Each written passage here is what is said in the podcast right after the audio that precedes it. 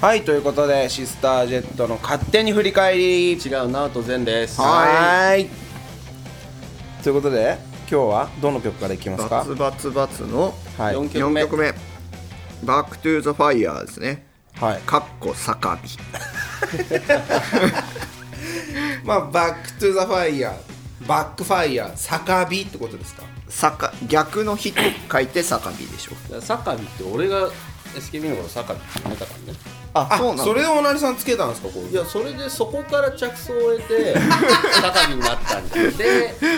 あそうなんだそうだったよまたこあういちいち引きずってる 感が小さいっすねすごいよね3-1は2とかねゴリゴリ未練たっぷりの感じがすごいっすねまあそこがいいとこっちゃいいとこなんですけどね、まあねまあ忘れられるよりはいいねねそれはねなかったことにされるよりはいいよねいいよねそっちの方が多分ね結構だってなかったことにする風習ありますよね日本にあそれ言ったら海外の方がそうじゃないそうか登録抹消いやだまあ、もっとさすごい揉め方するじゃん裁判沙汰になってボーカルが変わるとかありますからねそうそうそうあなるほどねそうそうで「バック・トゥ・ザ・ファイヤー全然関係ない話挟んでもいいですか」いいよ、あのー山にはですねはい、うん、こうミステリーがあるんですよはいはい、常に常にそのまあマタギとかそういう人たちがいるんですけど、はいはいはそういう人たちにインタビューを取ってる、えー本に最近ハマってましてい、なるほでですねその中ど、でまたぎマタギうんマだからタギ、漁師、は漁師とか、そうでこう青森の奥地とかにねやっぱ山に入るとこう見ちゃいけ見ちゃいけないっていうか見えないものが見えたりはいいはするっていうのをねそこをまあ深掘りしてる本がありまして、い、はいでその中で「キツネビ」っていうのがはいはいはいはあでキツネの尻尾ってなんか光るのかな、でこうなんかくるくるくるってキツネがねこういはい尻尾を振り回すとあうん真夜中でもそれが光,、光るらしいんですよ、でそれがこうバーって山の上にこう一気に駆け上がっていくのとか、真夜中にう見れたりするらしいんですはい、んうんけどまあそういうのまあ以上全く役に立たないなんかつながってくんのか余談でしたなんかつながってくんのかと思ったよファイヤーつながりでしょ俺だからバックトゥーザファイヤーああそう狐火と酒火をなんかそこううこうつなげていくのなかなっ なんて思とったかの嫁入りみたいなのもあない狐の嫁入りねとかもねそれもなんかバーって行列みたいに見えるでしそょうらしいですねもう話しただけで僕鳥肌立っちゃうあれだなでも、まあちょっとまあ話このまま脱線しちゃうけど、うんこのままいくと健介ススピリチュアルな方向にいやもうもはや行ってるよ、ね、けどいやこれ危危ないなもっと深いとこまで行き始めるとだってなんかここのスタジオのほら所有者が結構変わってるじゃん、うんうんであそこに本が置いてあるのよ、うんロビーのとこに、うんはいはいそこにゲーテ理論とかなんかバーッとそういう結構そっち系の本が、をちょっとパッと見つけた時の健介をいい本揃ってるなーって言ってあ絶対こんな本読まねえよっていうのをもう読みたくてしょうがないらしいですよそうね気になりましたねここでねまあいいぞまあまでことかあいいんじゃない別にこっちに害がなければまあ個人の楽しみじゃないこれで急にさスタジオにい壺やとかも来るよ来るよ多分いつか来るよこれでバックバッファクイ トゥーザヤフーァイヤーこの曲難しいよね演奏すんの全然ライブでややっらてないねないねだってあのスネアのタイミングとギターが入るタイミングとか結構こだわってこだわってやったが、でねまあそういうちょっとこだわりすぎて再現するのが面倒くさいというこの非常に悪い例ですねでも曲としては結構いいかっこいうんい、うんかっこいいというかまあ面白い感じで面白い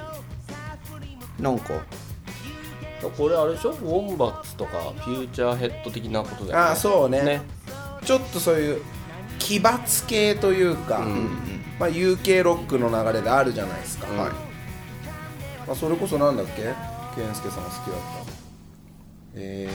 ー、あのバンドう何ワクシーンズん違う違うそれこそキツネレーベル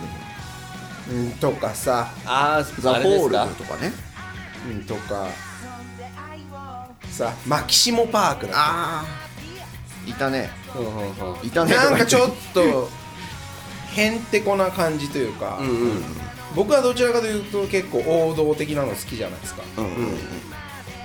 健介結構奇奇抜なのとか好きだったきよ今までも好きよそういうのはい、なんかそういう感じの曲ですよねだからやっぱりやらなくなるっていううーんどうなんだろうねでも確かにこの曲ってちょっと難しいよね、なんかサビでものすごく上げきれないというかうん多分ね聴いてる方がこれって楽しい曲かもしいや聞いててどこで盛り上がっていいか分かんないんじゃないれない、まあ、多分やってる人が一番楽しいんだとは思うけどあそうかそっちかそっち系だよあなんかライブでやられたところでどういう気持ちでこの3分何秒過ごしていいか分からないーあーまあでもそうかもうんね、と考えるとなんかただのこう、うん、自己満というかかといってこういう曲ってさ、うん、それこそじゃあ電車に乗って景色に合うかちょっと意外と合わないんだよね、うんこういう曲ってね、うん、散歩しながら聴いてもなんかちょっとはまらないというか、まあ、非常に悪い例まあまあ演奏そうねバンドとかやってた経験があったりすると面白いかも面しれない白いかもしれない、そうですね、はまあ、今後もやることはないだろういいやいやいやいやどっかでやりたい復活させますか、うんやりた酒い火ですけどねもう寄ってもはいはいということで次はさらちはいはいこれはあれですようんあのまあこれ聞いてるクラスならわかると思うんですけど僕のフースさんの友達にビッグママああはい店があるじゃないですか、はいうんビッグママ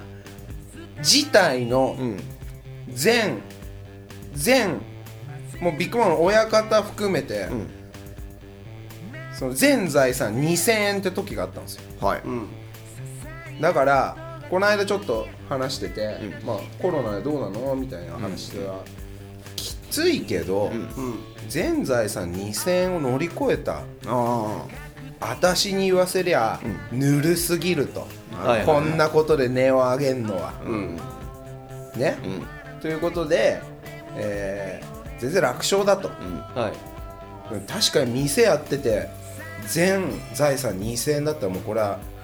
やばいよねやばいね、まあまあそれが今どうですか2店舗もお持ちになって、はいはいはいうんはい、バンバカ売りまくってるわけですよ、はいもうみるみる借金も返してるらしいんで、おおただその2000円の時だったかわかんないけど、とにかく僕も一時期関わってたじゃないですか、うんビッグママにね、時にもう下手したらここぶっ潰されて更地になっちゃうっていういう深刻なすごい相談を受けた時にこの曲がじゃあ1曲、あそっかうんお面白い曲作っちゃおうかな、はい「さらち」とかっはいはいてはい言った時に、まあ、彼女は、まあ、テンション200%上がりましたよねああ俺全然違う記憶だったあそうシャングリラの裏がさら地になっててライブしに行った時にああ大阪のね、うんうんなんかそれさらちさらちよく言ってたような記憶があったんだけど多分そっちが先なんだろうねあかもねうだからまあ僕としてはすごい応援ソングなんですよ、んうんこの曲は、うんねうんだって今例えばその彼女さらちを聞いた時にああこんなこともあったなと、うんただ私はもういや乗り越えてきたぞうんうんとねうんだから結構この曲最近やりますもんねやるねアレンジ変えてねアレンジ変えてねうん実はこれはこの曲ベース入ってないんだっけ入ってるでしょ音源ああ音源はね入ってないうんもう完全に打ち込みとそうだねギターもプラグインかなんかで、うんそうねだからライブでやってるアレンジは違うけど結構この曲は育ってきてますよねね、うん最近やっぱりねそういう愛のある曲はいはいっていうのは結局生きてくるんだなっていうなるほどねこれはいい例ですはいはいいいですね、はい武田鉄矢的なまとめはい、方しまこした、れはいいね ただだからさっきの酒瓶もあれですよ悪い例と言ってますけどそういう曲も絶対必要だからまあねまあそうそうアルバそうそうそうム全部ねなんて言えばいいんだろう100点満点っていうのはもちろん逆に100点満点のつもりで作ってるけど、だからその、あれね気持ちを詰め込みすぎちゃうとそうそうそうたかがロックですからはいはいそうたかがされどロックロですックっうん、ていう感じなんですか、い次の曲までいっちゃいますかでもいいよ時間はあるよでもいいお時間ですかこれゆっくりいきますかこんぐらいでまあねまあね、まあまあまあそう資材を入れなきゃいけないですから今日はそうですねまあサラチ次はみそかみそかでじゃあ喋ることを皆さん考えてきてください、はいあ次 はいわかりましたみそかとフェイクエレパート2ではい喋ることを皆さん考えて、はいはいケンちゃんはスピリチュアルのところからつなげてくれたあんーですから、はいいですかい、いいですよも味ちろ噌んですよ、あなるほどね、うん、大丈夫ですよじゃあもうじゃあってことで次回でよろしいですかはいはいはい